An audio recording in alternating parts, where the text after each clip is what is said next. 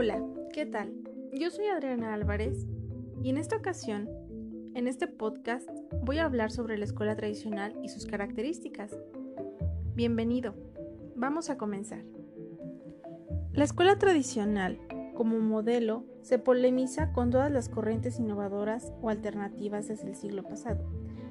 Esta surgió en el siglo XVII, con la ruptura del orden feudal y la constitución de los estados nacionales. Desde el nacimiento de la escuela tradicional, fue adecuada a las necesidades de su tiempo. Esta escuela se convirtió en el laboratorio histórico de un nuevo hombre necesario, la formación del hombre que la burguesía necesitaba. Las prácticas escolares se basaban en el orden y la autoridad.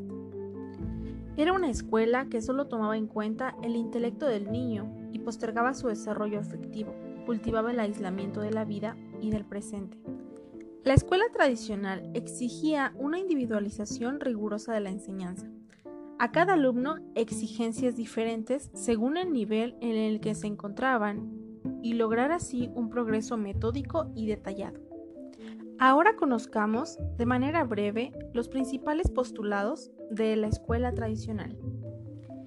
Para esta, educar es proponer modelos, escoger modelos, confiriéndoles una pureza, una perfección, un estilo que la realidad habitual no puede alcanzar.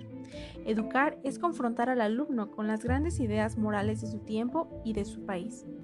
Como objetivos, se planteaba establecer ciertas disposiciones del cuerpo y del espíritu para que al encontrarse con los modelos no hubiera dificultades. Se propone al maestro como un preparador que vigila, dirige, aconseja y corrige. Es el mediador entre el alumno y los modelos. El papel del alumno es meramente activo. Este debe sentirse atraído por lo que aprenda y cuando conoce o comprenda algo nuevo, esto le producirá alegría. Sin embargo, la diversión debe evitarse, pues los ejercicios que haga deben ser con seriedad.